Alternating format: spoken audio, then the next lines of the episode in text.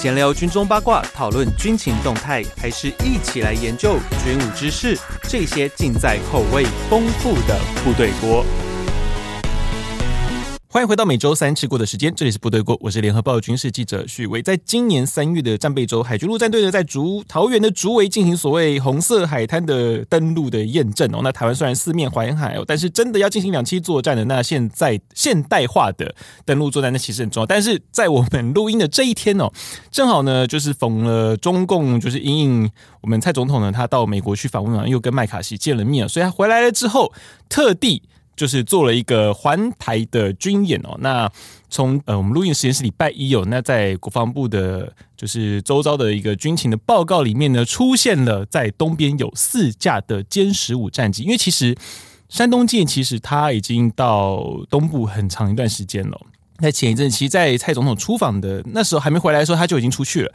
那原本其实我们很多人都想说，他应该只是要进行一个远洋的一个训练。不过呢。歼十五那四架从山东舰起飞之后，到了我们的东边，那其实代表以它的作战半径啊，以半径的话，combat range 大概是五百到七百公里来说，大概就是在我们 ADIZ 再出去一些些，其实没有到很远。那跟我们想象中，哎，会不会这一次这些事情都是一连挂的串在一起？那当然，接下来就是我们国军在接下来的五月哦，要进行整个红色海滩，基本上啦。没有到全部，但是它大部分的主要的海滩都要进行所谓的登陆的操演哦。那海军陆战队这一阵子呢，就会比较辛苦一点哦。他们就常常就是船要开出去，然后把几辆 A V 管放下去，然后跑上来看能不能跑得上来哦。这是他们最近要忙的一些事情。但是呢，我们今天就要来聊一下，就是解放军对台的两栖作战和我们的反制的作为哦。那这些到底？呃，我们的想定跟对岸真的会做的事情，是不是有一些的差距？那这样子，像这一次的围台操演，那对我们的影响又会在哪些地方？那今天呢，我们邀请到我的好朋友，是我的好老师，就是中华战略前瞻研究协会的研究员杰总，杰总老师，你好。呃，主持人好，各位听众大家好。那我们先从那个来，我们最热的话题就是解放军的围台军，因为其实，呃，这个规模跟上次八月。其实我觉得深度没有像上次那么深，因为上次光是飞弹这件事情就已经让人很头大了。尤其呃，我们其实有讲，但是日本呢，把那个整个轨迹放出来，发现居然飞过我们台湾的头上，然后那时候我记得大家往被骂，快快，真的被骂的很惨。那这一次其实相较之下就比较没有这状况，因为我发现第一波没有这种弹道飞弹出来，其实强度就已经弱了不少了。但今天的在那个。环台的一个军情的报告里面，却出现了四架歼十五。其实我我突然眼睛就亮一下，喂啊，不是山东舰不是一直往太平洋飘吗？怎么默默飘回来了？那金老师，你觉得这一次他们军演的状况是有这样的一个宣示意义吗？呃，没有，我觉得对这一次的环，这次的所谓的呃联合呃战备警巡跟联合利剑演习，嗯，虽然它出动的兵力规模还有兵力的类型，好。还数量等等，都可能基本上都超过去年八月环台军演的期间，称得上是声势浩大。不过，就如同主持人刚才讲的，就是深度跟完整度，其实我觉得呃是比去年八月围台军演是明显的有一段距离。是，比如说像在去年八月围台军演的时候，中共是一宣布要军演的时候，就在把。就在台湾周边就公布了台湾周边的演习区，那其中很多的演习区其实已经进入到我们领海跟陆地之间的内水。啊啊，那这边就代表是 no 意思 no 又进行了刚才主持人所讲的越过台北上空的这种弹道飞弹的实弹射击，但是我们可以注意到这一次中共在宣布这个军演开始的时间，并没有公布任何的演习区，嗯。那其实它就代表两个意义，第一个大概就不会有参演兵力的实弹射击。是，那目前说在平潭外围那个，我觉得只是比较近距离 小规模，近距离小规模的，跟这次演习也许没有太直接的关系。嗯，但是就是说，中共在四月八号公布要演习，就是说没有同步公布演习区，就代表这次他的参演兵力虽然挂弹。但是呢，不会进行实弹射击。那我们也知道，在中央电视台相关报道里面，他都强调是模拟攻击。是，所以就代表整个演习过程，中共到目前为止并没有规划要举行实弹的射击。嗯嗯啊，那像包括这个呃远程火箭炮，还有它的呃火箭军的弹道飞弹部队，它只是就战术位置，嗯，然后做一个模拟的攻击，然后再做这个阵地变换等等，就不像去年的八月，远程火箭实战不不但弹道飞弹射击，连远程火箭也也射击。公布演习区，它另外意涵就是说，参演部队基本上是要模拟我用实兵或者去火力去控制这个演习区。是。然后你如果还记各位还记得的话，他去年很多演习区其实是画在我们的左营跟基隆的进进出口的航道附近，所以去年那个演习区的画设，除了代表是有实弹射击之外，也代表是说他其实是在做一个联合封锁的一个行为。嗯，呃，他去模拟说他借由火力或者实兵去控制这些重要的，比如说港口的进出港，或者是台湾周边的海空域。他就在假想是说，当一个武力犯台的时候，他要借由这种的手段，尽可能把我们的舰队控制，呃，封锁在港内。嗯，然后呢，当我们的战机如果要转场的话，他也要进行干预。嗯，所以在去年八月的整个演习，它其实是按照武力犯台的各种作战形态，联合火力打击、联合封锁跟联合登岛各种作三种作战形态，依照不同的阶段。来实施，所以他是真的是在东部战区联合指联合作战指挥中心的指挥之下，依照武力犯台作战的相关的进程在走，只是在联合登岛的这个部分，就实兵的项目就非常少，勉强有关的就是在福建，它有一个呃东南亚有个伤患后送演习。另外，你可能也有关系，就是在渤海湾的附近，它征集了许多的滚装货轮，嗯，做这种的滚装装载的演习。是，那可能是在模拟，当中共的第一波地面兵力成功的控制台湾某段海滩并开辟登陆基地之后，它后续的增援部队，包括来自中部战区的总预备队，可能就要从渤海湾上这些滚装货轮，然后到了台到了台湾。他控制海滩的登陆基地的附的附近，然后直接把这个重装部队跟物资透过这个行政下线的方式，快速的送到台湾的陆地。嗯，但是这个部分就是有关登陆作战部分比较没有做实兵。但不管怎么样，整个过程看起来是一个以武力犯台的全过程，嗯，作为场景，然后挑选部部分的科目进行实兵。但在这一次的，虽然是说中共。从八号、九号单日出击出动飞机的数量都都已经打破去年八月围台军演的记录，然后呢，连这个歼十五、山东号都参与了相关的演练，但是整个过程其实局限在所谓的联合火力打击，是。那并没有看到所谓的联合封锁中联合封锁的相关的规划，也没有看到目前为止也没有看到在中国大陆的内陆地区有任何跟联合登岛。或者是相关的后勤准备有关的一个演练的科目，所以在没有实弹射击，然后呢，呃，演习的类型又局限于联合登联合火力打击的状况之下，所以这次的演习规模很大，嗯，但是就是呃完整性不完整性跟强度，我觉得比去年的八月还是有一段蛮明显的差距。就刚如同金龙老师讲的，因为其实它并不是一个完整的一个。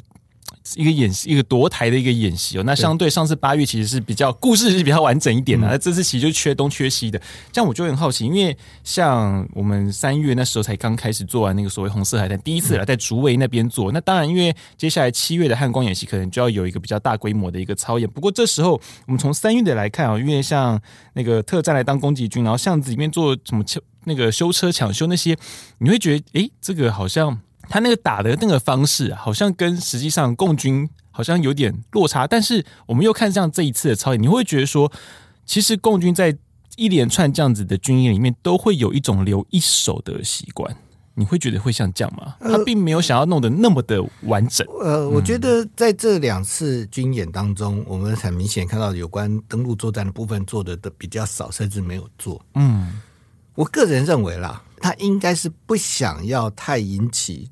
区域，不想要让区域的紧张形势快速的升高，嗯，然后迫使美国必须采取更大的反呃更大的一种因应的行动，嗯，因为我们注意到像比如说一九九五到一九九六年台海飞弹危机期间，其实中国大陆在东南沿海举行了几次大规模的三期登陆演习，嗯。那因为这个要举行大规模三栖登陆的演习，就会牵涉到在东南沿海地区有有一些兵力的转地面兵力的转场跟集结。是，那在这种状况之下，其实就引起了当时美国高度的关注。嗯，当时美国跟我们甚至判断说，中共不排除，也许动员的兵力也许不足以攻击外本岛，但是确实有可能去拿下一些外。外打下一些外岛，嗯，那在这种状况下，让美国觉得他有必要呃做一个比较明显的表态，所以后面我看到的会有两个航舰战斗群过来，嗯，我觉得北京应该是有顾忌到跟华府之间的关系，他不想跟华让跟华府这样一下撕破脸，嗯，所以在联合登岛作战的部分，他就实兵的部分就做的比较少，那像这一次到目前为止都没有看到，是。所以呃，我觉得他某种程度他是顾及到参呃，根据一九九五到一九九六年经验，然后顾及到现在跟华府之间的关系。毕竟他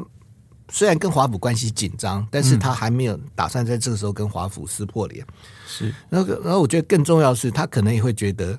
那如果现在我就做联合大规模的联 联联联合登岛作战的演习，那万一下一次美方再有或者美方的。一些呃政治领袖再有更、嗯、更高层更高层的行动，说他要怎么办？正在动手嘛，总要留个留个后路嘛。对对，我觉得他 多多少少还是想要保留升级的空间。嗯，那这边当然一个一个主要的考量，还是不想一下子跟华府的关系变得非常的僵，嗯、算是这样斗而不破啊，就不要破掉。因为我个人认为，中国大陆现在多多少少有一个想法，嗯，他希望借由在。台湾周边长期维持一个军事的紧张，嗯，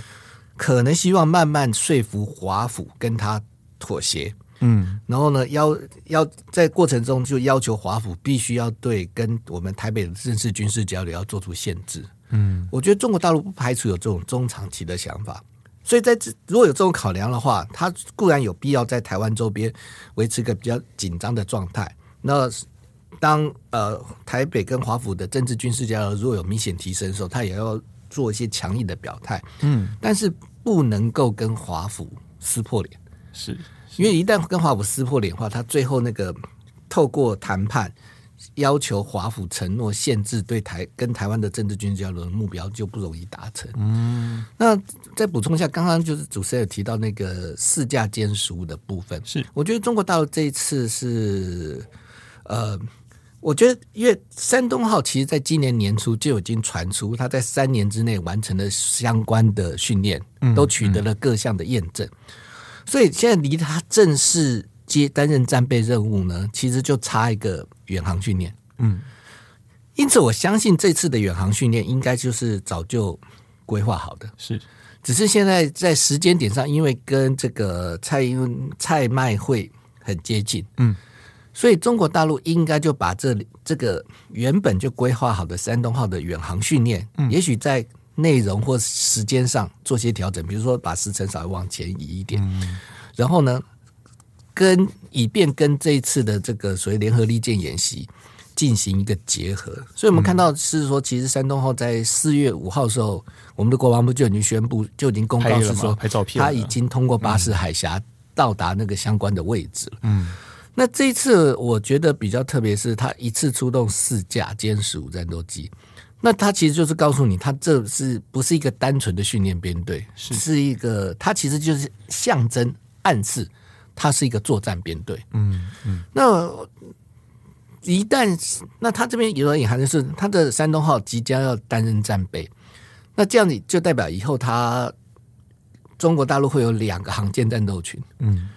这边接下来可能会有一种状况，就是以后中国大陆可能会有一在一年当中会有比较多的时天数，它会保持一个航舰战斗群在外巡弋。嗯，那巡弋的位置除了南海之外，也可能在台湾东部的西太平洋。是，那这边就会造成一个态势，就是说，如果他要武力犯台的话，他现在就有能力从台湾东部的西太平洋透过这个航舰战斗群。直接对我们的战力保存区进行打击，嗯，因为根据我们台湾防卫作战计划，当发现共军有可能入侵的时候，海军的主力舰队要紧急出港，到台湾东部的西太平洋的战术位置去做远海疏泊战力保存，是。以便在中共登陆舰队要过来的时候，重返海峡去进行截击。嗯，那我们的战机也会从的主力也会从西部的机场转场到花莲的佳山跟台东的狮子山的一个洞窟基地里面。那在以往那个当中共主要的火力是来自西面的时候，因为我们这几个洞窟是在中央山脉的背山，是在是在另外一边。所以中共的弹道飞弹，坦白讲，比较不容易直接的打击到要害。嗯，但是如果中共以后可以常态性的在台湾东部保持一个航舰战斗群的话，那台台湾东部包括西太平洋就不可某种意义上就变得不是那么安全了。对我们战略不是那么安全。嗯嗯。这边特别危害最大的是，我们到台湾东部进行战力保存的舰队，是。因为我们常常常说我们有航母杀手，嗯，但是那个射程三百公里，基本上你可能还够不着中共的航舰，嗯，因为主持人刚刚有提过嘛，航舰载机的作战半径是超过超过我们这个雄三的射程，是，更不要说一个在航舰战斗群里面相关的。其他的担任护卫的舰艇，它可能会有长距离的反舰飞弹，嗯，所以在那再加上我们目前海军呢，因为没有神盾系统以及垂直发射呃垂直发射系统，应付饱和饱和攻飞弹饱和攻击的能力其实是有问题的，嗯，所以当如果中国大陆可以常态性的在台湾以东的西太平洋保持一个航舰战斗群的话，其实对我们海军可能就缺乏。一个安全的战力保存区。嗯，当然呢，那同时呢，对于在台湾东部的花加山跟石子山，那中国大陆理论上也有可能，比如说发射巡弋飞弹，是，比如零五五就有巡弋飞弹，或者利用战斗机，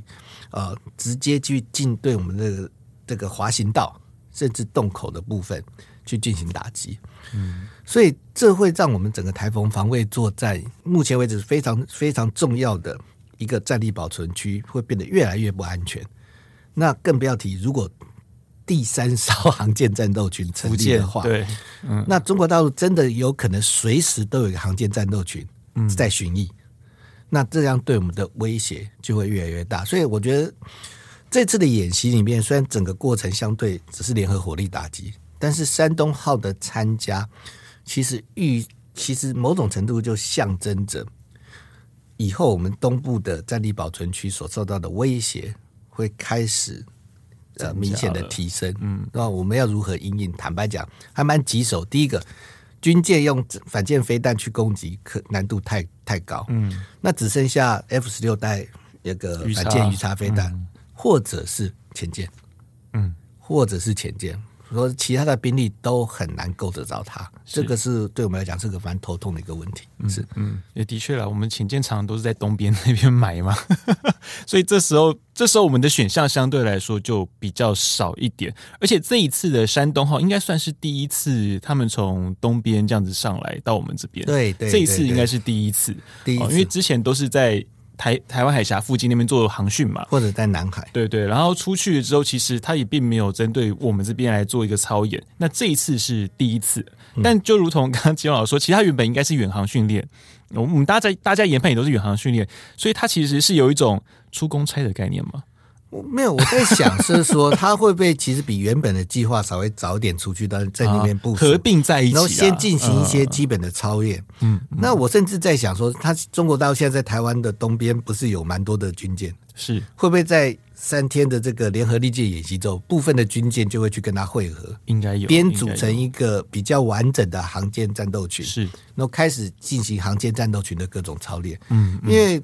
最起码在先前的讯息，我们只发现只只提到说，山东号有个综合补给舰跟一个零五四，嗯，目前还不是一个航舰战斗群的规模，就是很简单的一个编组，就是特遣队。对，所以我在想是说，也许在今天的军演如果真真的结束的话，嗯、部分在台湾东部的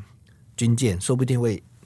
跑去跟他会合。可是我比较好奇，因为北边其实美韩、美日韩还有在联演啊，嗯，尼米兹啊，嗯，所以其实这个也。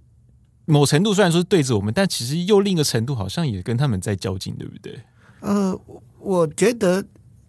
其实，在去年八月围台军演的时候，嗯、国人对于美军航舰战斗群离台湾几百公里，心情上觉得很 不平衡，很不很不舒服。但我其实必须讲了，其实呃，去年雷根号的位置，嗯，也许在这一次的尼米兹号位置，其实以后就是美军假想当中，如果要跟中国在中国大陆在西太平洋发生军事冲突的时候，它的战术位置，嗯，因为随着中共这种。在第一岛链周边的监视能力跟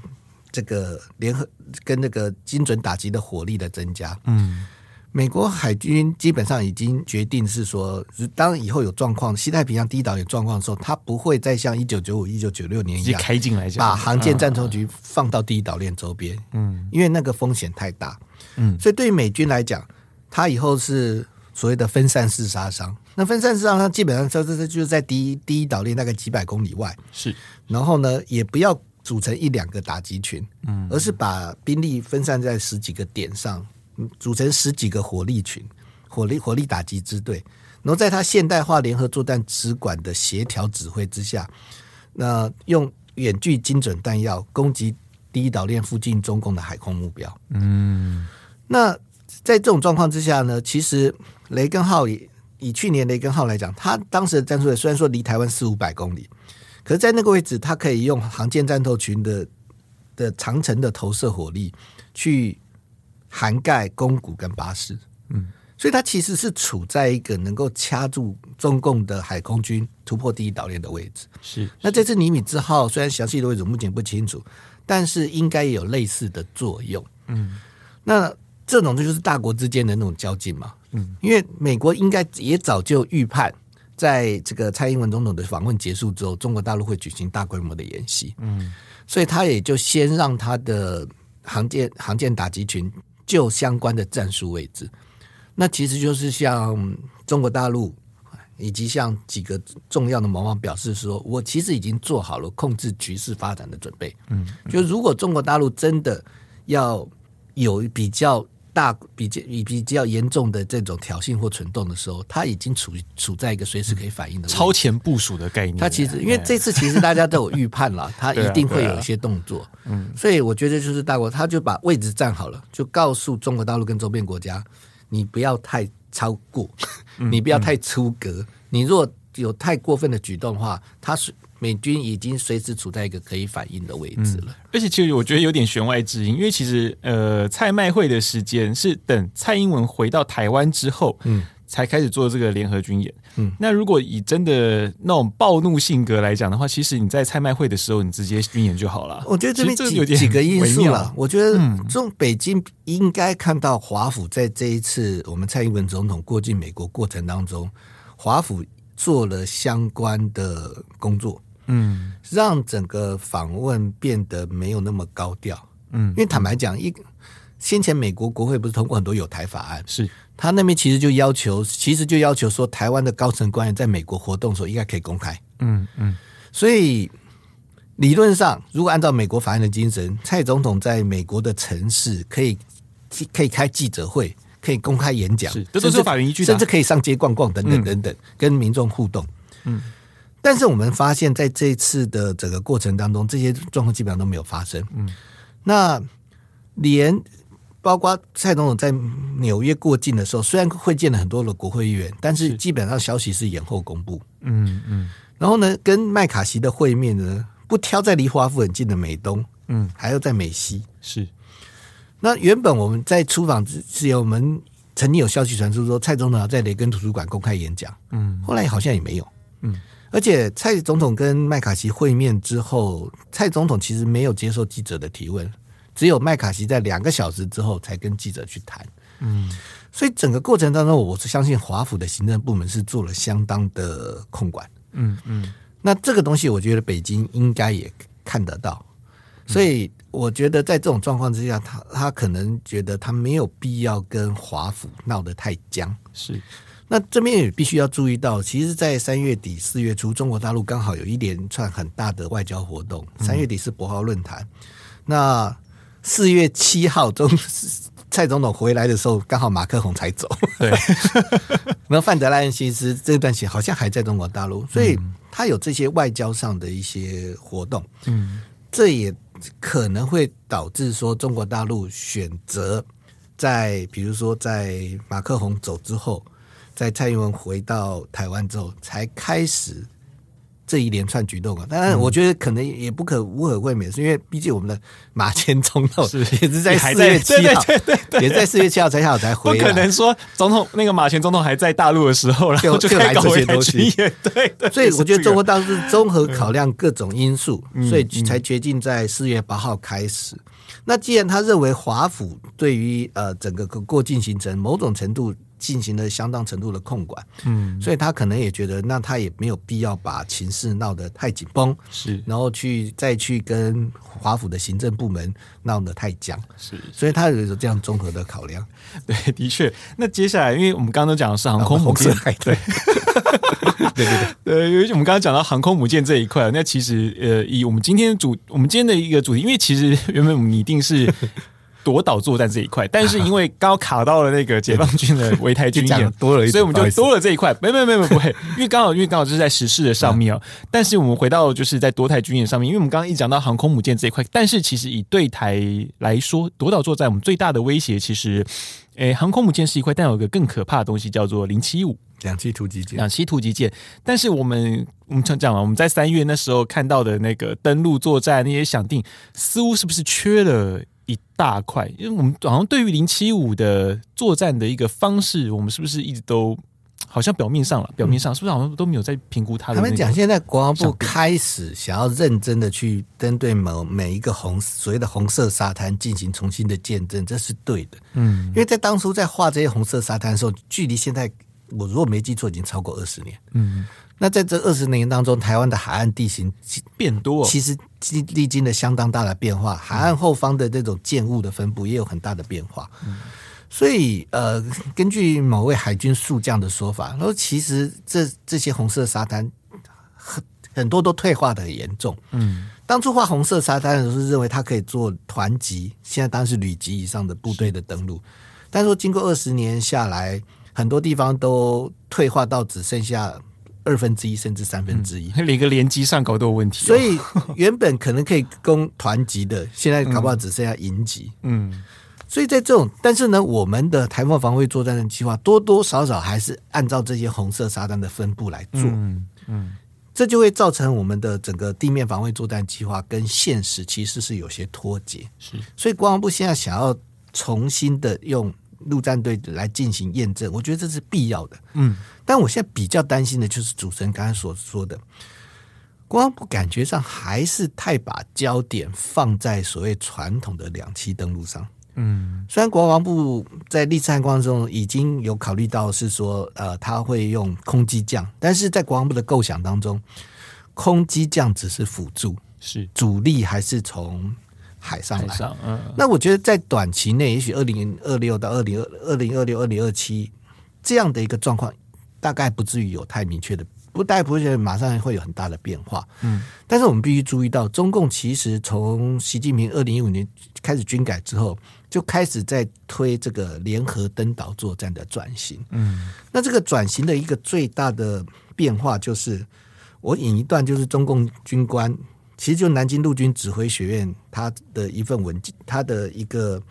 一个军官的著作，他里面就去提到是说，联合登岛作战转型最重要的变化在哪里？他说，登陆作战不再将大部分的力量消耗在抗登陆体系的水际滩头和由海向岸的多坡自抢单上岸，重点在后面，而是以登陆主力搭乘空中运输工具，直接超越。海岸的抗登陆体系的水际探头障碍，甚至一线防御阵地，嗯，然后直接对台湾进行所谓全纵深的攻击，嗯，所以换句话说，中共现在在做的联合登岛作战转型，是要把主力变得像美国一样，由空中来。那由空中来的最大的好处就是，你传统的两栖登陆作战必须要考虑到。海岸的纵深、海岸线的长度、海底的波度比、潮差、海滩的滩值、海滩的地形、哦、有没有出口、后方交通线的状况，啊、考虑的因素非常多。嗯，以至于台湾好像四面环海，但是二十年前可以、啊、可以登陆的只有十几个地方，可以只有这样。所以中国大陆也是考，那再加上这二十年之后，嗯、这种可登兵力的规模又开始缩小，是又大量的缩小。所以中国大陆说，那中国大陆现在想法是，既然从海滩上来限制这么多，嗯，所以他敢，那我就直接超越海滩，嗯，我就直接超越，我就直接把兵力越过海滩，投送到你的，比如说防御阵地的后方，或者直接投送到他重要的打击目标的上面，比如说横指所，嗯，所以他其实联合登岛作战一个转型，第一个最大变化就是主力配置的变化，嗯，主力以后从空中来，但是我觉得目前国防部。好像还是没有太接受这种转变。嗯，那一个理由是我们的参谋本部有些有些长官会认为是说，台湾可以供大规模空机这样的场地不多。是，那很多地方只虽然可以让小规模的兵力登陆，但是他认为这个小规模的兵力上来不足为惧。嗯，有有这样的一个看法，所以基本上呃，我们的参谋本部还不太能够。还没有办法完全接受说以后主力会从空中来第一波的地面攻击兵力。嗯、那第二个变化就是在登陆载具方面，是我们注意到中共这几年在海军军舰的建造被人形容为是下饺子。嗯嗯，可是，在跟土地面攻击有关的，它其实只增加了两栖突击方两栖突击舰，这零七五跟零七一是。然后它的传统的，比如说战车登陆舰，乃至于登陆艇，嗯、其实数量都没有明显的变化。嗯，嗯这其实代表是说，随着这个联合登岛作战转型，第一波的攻击兵力，中国大陆其实空中是直升机跟大型的运输机，嗯，那这个会占主力。那海上比较属于支援的部分呢，它的登陆载具也不再是登陆舰艇，嗯，而是两栖战车加上。高速气垫船是，那特别是中共的七二六 A 气垫船，嗯、现在感觉上已经开始在量产。嗯，那中国大陆他们曾经提到，这种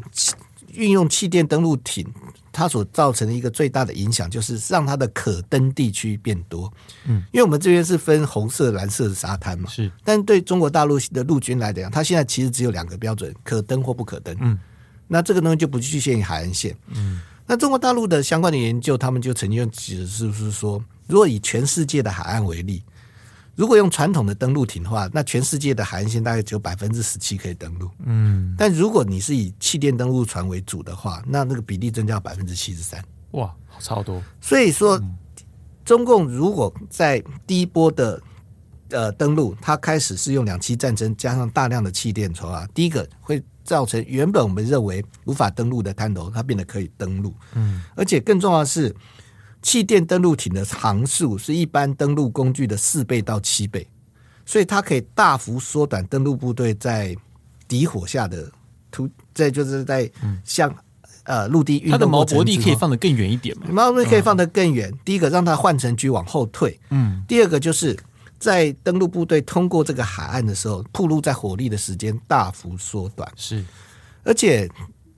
中国大陆学者还进一步去提示说，当这个登陆载具变成以两栖战车跟气垫登陆艇为主的时候，另外一个影响就是传统的登陆艇啊，它要变成登陆舟波，嗯，那可能要比十几个艇坡，嗯，那这个第一个呢，就造成它在。海上的时间就变得非常的长，是因为整个作业很复杂。对，我的登陆艇出来之后要编队，变成十几个底波，按照作战序列，嗯、所以这样在海上时间变得很复杂。所以有个共军军官就讲是说，按照传统的作战方法，当中共从四十公里的换乘区开始进行相关换乘作业，到他第一第一波的登陆兵力踏上台湾的滩头，中间的时间两百二十分钟到两百八十分钟。嗯，所以这就让我们有很长的时间可以对这个大目标。进行多波次的打击，这就所谓我们的重层贺阻、层层火力。好，但是呢，如果他把这个改成用两栖战争或气垫登陆艇登陆的话，第一个影响当然就是换成区虽然变远了，但他通过这个海面的时间却快速的缩短。嗯，第二个就不用再编成十几个艇坡这么复杂的一个作业。嗯，他他们中共军军官在著作中甚至提到说，他可以把原本的十几个艇泊。简当时大量使用气垫登陆船的时候，就可以简化成两到三波，或者两到三个群，会使得登陆上岸的时间更更进一步的缩短，更进一步的缩短。嗯、但是我是觉得，现在我们在做这红色沙滩验证的时候，我们会看到 AAV 拐是，那也许某种程度是可以模拟两栖战车是，但登那个但气垫登陆艇的部分是我比较担心的。嗯，所以说现在国防部在做这个验证中，坦白讲，我觉得有两个部分。需要进一步的去做强化。第一个就是联合登岛作战转型之后，主力从空中来。嗯。第二个就是登陆载具的变化，特别是气垫登陆艇的影响。因为我们毕竟没有气垫登陆艇，是，所以我们恐怕很难的、很难的去，即便想要模拟，恐怕也不容易。嗯。所以我们就可能会真的会低估中共的登陆能力。就是中共其实运用气垫登陆艇的话，它可以在也许可以在许多传统登陆艇无法登陆的地区登陆，然后登陆的速度也更快。那我们有没有办法，呃，透过实兵的方式去验证、去算出、去找出目前中共这个攻击的方式对我们造成的威胁程度，据以调整我们的防卫作战计划？这个是我觉得是一个蛮大的问题。对，而且其实不是只有限于海滩，因为气垫船的特色是它没有吃水。嗯，它还可以再往里面伸，所以其实变成说它能登，就如同金庸老师所讲的，因为我们刚刚讲都是海滩的问题，然后海滩有消波块，可是你到河际的时候就不见得是如此。像呃，我前一阵子听过我们一位海军军官讲，他那个七二六 A，他那个大比较老那个大型的野牛，因为太宽，对，所以其实过不了关渡大桥的桥墩底下的空间。对，太宽。但七二六 A 宽度十六公尺，是。高度也比较低，嗯，所以它是可以通过关渡大桥的。嗯，它是可以从关渡大桥底下走的，对啊，它可以一路挺进到大直附近的很多那个水门，是是，那到那个水门之后，因为那水门宽度比较窄，它才无法通过。嗯，但是这个时候呢，它也许就可以从气垫体上把这些把一些登陆工把一些载具跟车辆放下来，就刚好大佳河滨公园啊，就是我们在不是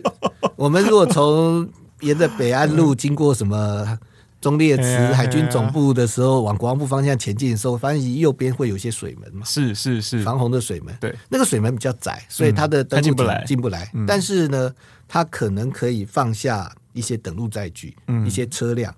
然后呢，透过爆破的方式把那个门炸掉之后，那那他的车辆就直接来。那如果这样进来，离国防部跟横山就近，就非常近了。对，就非常近了。所以，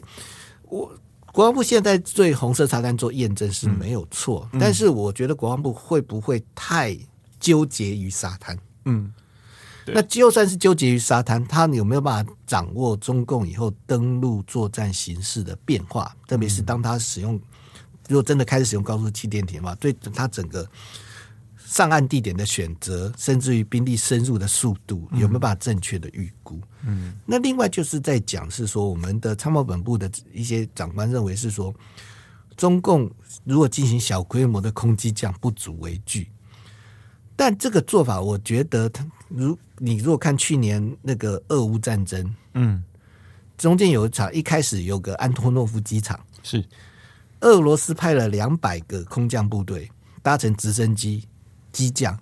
占领那个机场，嗯，原本是规划是说要要让一流升七十六十十几架吧，嗯，载运部队直接在机场降落，但是后来呢，发现因为乌克兰的空防没有遭到想象中那么严重的破坏，使得他后续的这个空运增援不敢进行，嗯，嗯，这样这两百个空降部队就被孤立在那边，嗯，这个时候呢，乌克兰的地面部队。乌克兰指挥部其实也跟我们参谋本部的想法一样，就是两百个空降部队，轻装又没有驱射武器，嗯，应该很好收拾。嗯，所以一开始他就派了基辅一一个国民警卫队旅来攻击他，就攻不下来。哦，后来又调了一个正规军的旅，所以他得用两个旅机单位去打这两百两百个人。然后呢，这两百个人支撑了二十几个小时，退出机场，但没有被歼灭哦。嗯，他其实是退出机场到附近。据附近的森林里面去据守一个阵地，后来也跟俄罗斯地面部队会合。嗯，你会发现两百个轻装没有驱射武器的单位可以抵抗两个旅级单位二十几个小时。原因是什么？因为这些俄罗斯的空降部队，它其实在 C4ISR 程度非常高。嗯，它可以直接接来接受来自莫斯科作战指挥中心的各种情情报的资源。嗯，所以在这种强大的 C4ISR 资源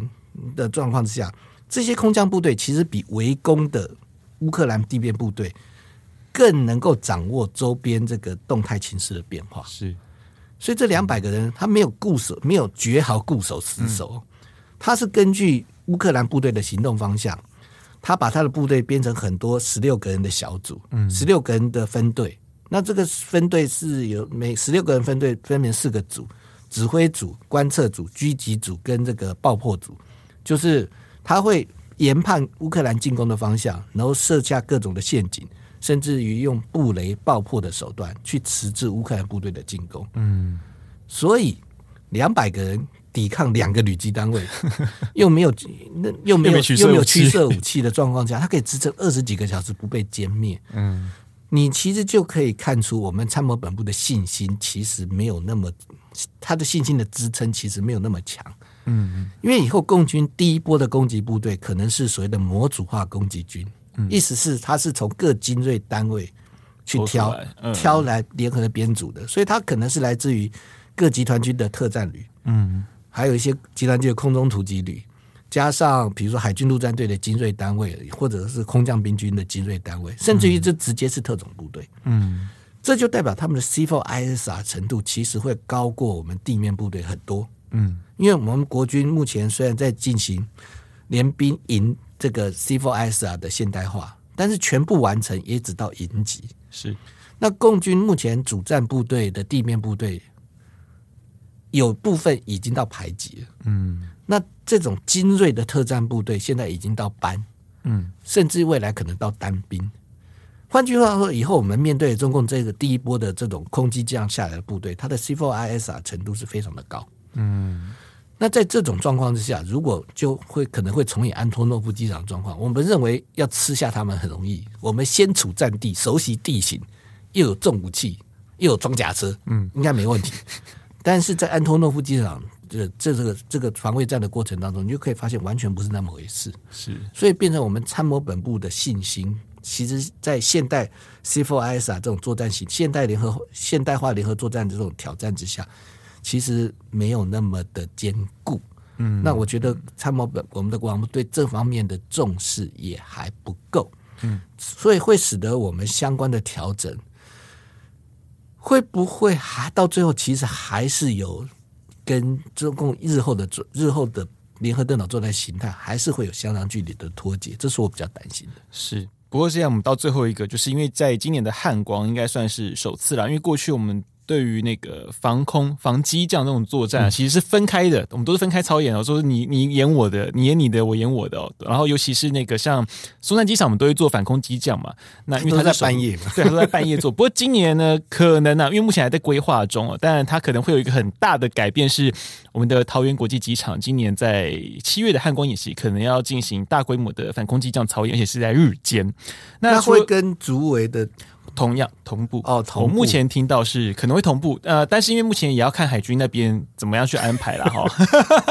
因为可能会做同步，就变成说它就是一个完整的。多刀想定了哦，但是是个区域，它并不是不是一个全台性的，它就是一个区域，就是针对北部的一个地方，像从那个洼子尾那边一路到海湖竹围这边哈，它可能就是做一个登陆的一个演习哈，然后加上桃园机场的反空机讲，那可能还会加上一些行政下线，但目前知道一一定会有空中兵力，这是已经确定的事情。嗯、那像以这次的操演，假设说了哦，目前还在规划嘛，应该是不会取消啦，哦，应该是会有啦。呃，如果这样操演，你会不会觉得其实算是？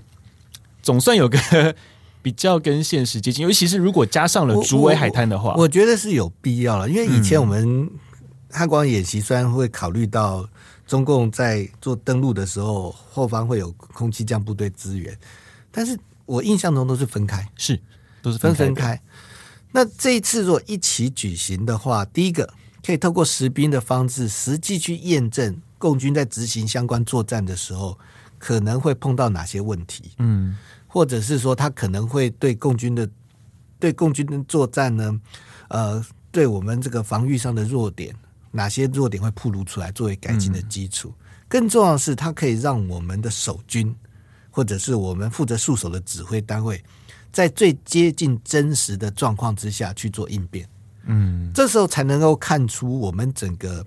应变计划，我们相关的战术规或者阵地设置。或者是战术位置的规划有没有问题？是必须在这种同时发生的状况下，才能够呈比较精确的呈现出问题所在。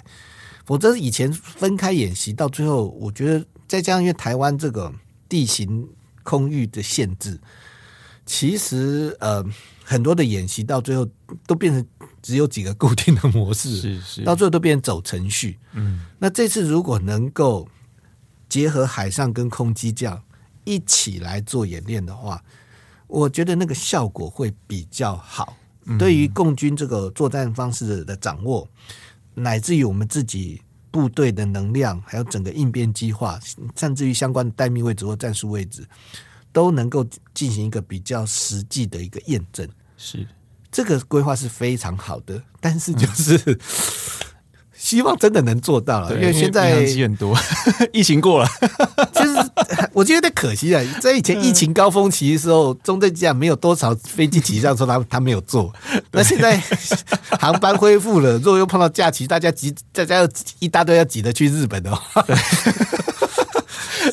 会不会让这个这个到最后好不容易规划的东西，到最后在时间上或程度上大范围缩水，被压缩？我觉得也很可惜。对，我觉得这个好。宁可大家多牺牲一点，啊，多付出一些成本，好好确实的做一次，嗯，而不要做半套，嗯，而不要做半套。你既然都已经决定要花这么多头都洗了，对，那就索性大家再多忍受两到三个小时，完整的做完。因为做做做一部分做半套，其实那个效果其实差很多。是是，而且会觉得。其实挑在淘机比较接近现实，因为以往都是挑松山机场，那其实比较是斩首行动才做的吧。可是如果真的是要做大规模的夺岛作战的话，那个才是首要的。呃、对对，因为对中共来讲，他们现在联合夺岛作战第一波地面部队，除了直接打击我们一些重要的指挥中心跟关键节点之外，另外一个重要任务就是要占领登陆基地。是、嗯，那登陆基地基本上是一个蛮长的一个海岸线。嗯，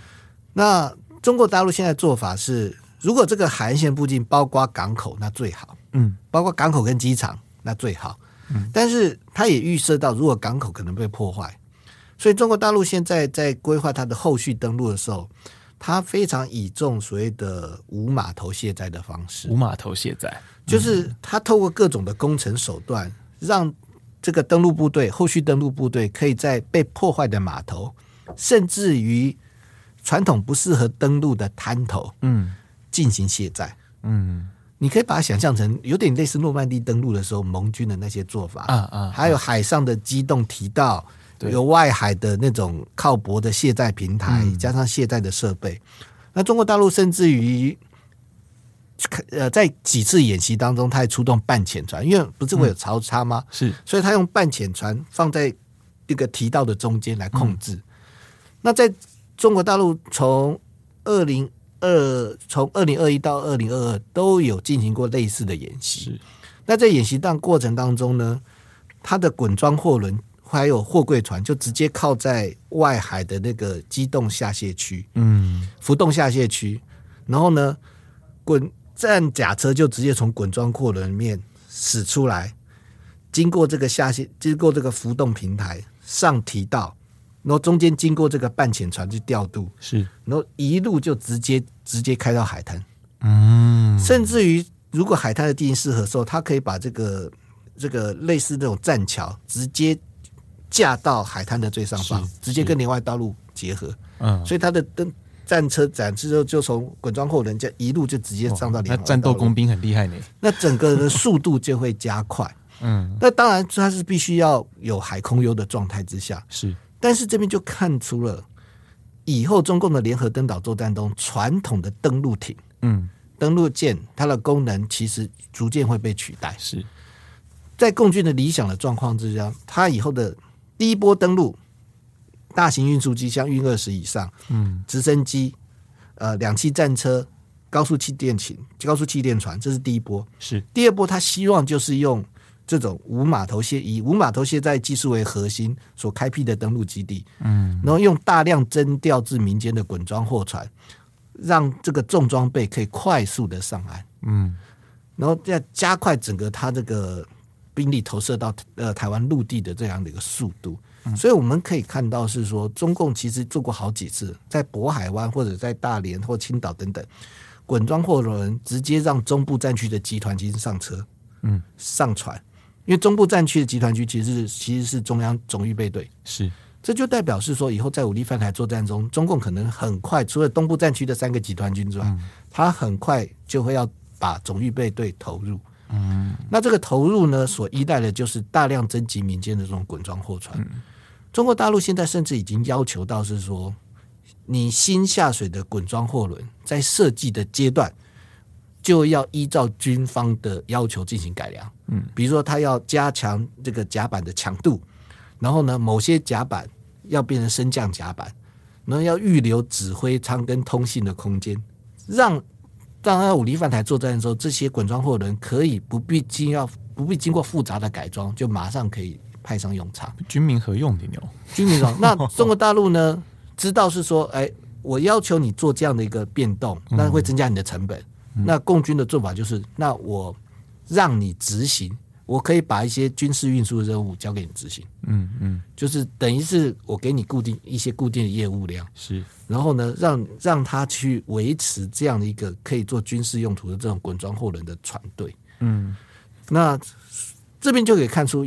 以后在中中共的状，他在理想状态之下，如果他目标达成，以后他的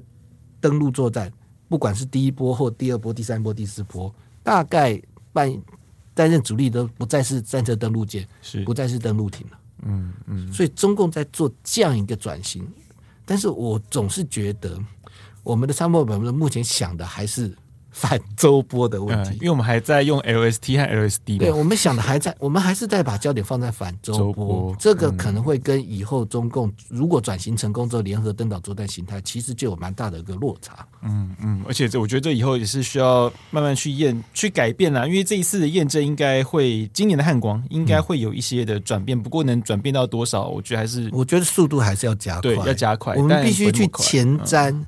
未来二零二七年、二零三零年之后，中共联合登联合登岛作战形态可能的变化，嗯，因为相关的准备其实现在就必须要开始做。你防卫作战计划的修订，那不是一天两天可以完成。是，其实通常防守方真的比攻击方辛苦，因为我们都要超前人家。对，这个真的是不容易。更何况我们现在有点落后，对，而且我们本来就已经落后，所以速度上又要再再更快了。我们当然希望！好，非常谢谢金老师今天来跟我们介绍，就是中共的两栖作战大概会是怎么样做。那当然，因为最近刚好又牵涉到那个共军围台军演，也帮大家分析了一下，就是这次的共军的围台军演跟去年八月的那一次哦，有什么一个差别哦。那其实大家也可以不用那么紧张啊，但是那个。我们居安思危还是要有的哦。那非常谢谢老师哦。那另外呢，就是我们联合报最近的数位版。那当然，我们也会有跟大家介绍，就是那个红色海滩今年的验证的一些规划。那也欢迎欢迎大家可以过去观看。那我们的部队锅呢是每周三更新。如果喜欢我们节目的话呢，也请追踪分享，并请大大们上个五星的好评。那另外，集中老师，每次来的时候，我都会听，我都会一定会讲这件事情哦。诶，那个呃，丹江战略所哈，大家有兴趣可以去报名哦。好，谢谢主持人，谢谢老师。那我们下周三见，拜拜。好，主持人再见，各位听众再见。